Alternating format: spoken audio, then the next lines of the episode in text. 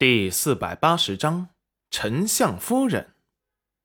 裴元君眼底闪过冰冷。此时，如果让他们得逞看到他的脸，以皇上现在恨不得他立即去死的模样，肯定会借题发挥。毕竟，他可是把保护四国人员的安全全权交给他负责。此时，皇上生辰临近，四国马上就要前来。要是他真的现在在这里抛头露面，不但有藐视皇家的罪名，还有欺君之罪。毕竟，京城是有一个丞相大人的，他的身份被揭开，皇上肯定会大度的原谅他，先让他继续完成自己的皇命，保护四国来贺的使臣，保护皇城的安危。这欺君之罪先记着，要让他戴罪立功。要是四国使臣安危和皇城的安全之事，他在办砸，就治他个杀头之罪。这样百姓们就会理解，皇上其实也是一位人君。他的第二步计划就是要让使臣中有重要的人出现意外，然后这个意外既可以彻底铲除他，还可以不伤邻国的颜面。或许。他跟别国的使臣已经达成了什么共识，就等着他往里钻呢。放肆！于是，身后的一位女子把红色披风的帽子给摘了下来，只见戚云染那张脸就暴露在了空中。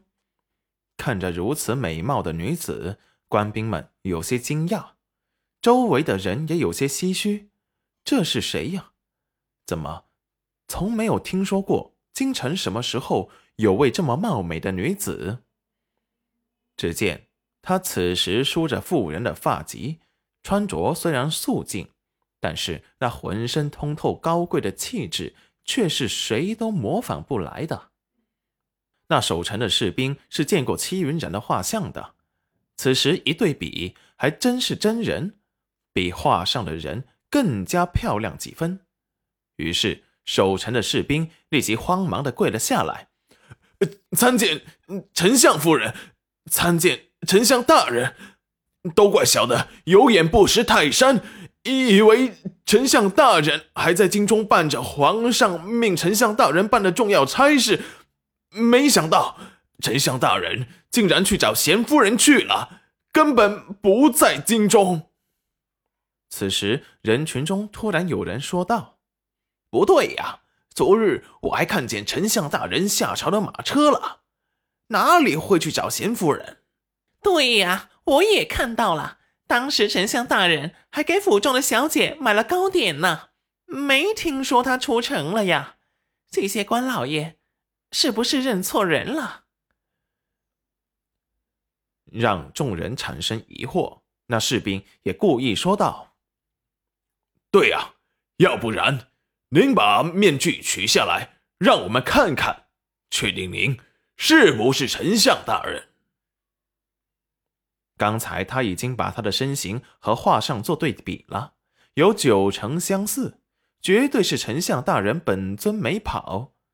要是他不是丞相大人，为什么要戴着面具？肯定是为了掩人耳目的。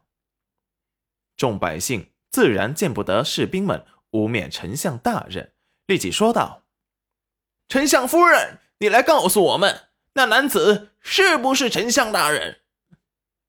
戚云染脸色难看，那士兵被戚云染充满杀意的眸子盯着，害怕。可是，一想到把丞相这个大奸臣扳倒之后，会有足够的奖赏让他光宗耀祖，立即把心一狠，还请丞相夫人见谅。要是这位公子不揭开面具，为了皇城的安全，您可以进去，他就不能进去。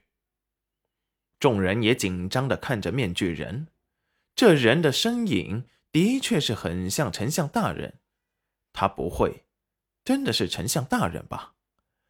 见所有人都露出了怀疑之色，为首的士兵眼中闪过得逞的笑意，公子。还请你体谅一下小的们的职责所在。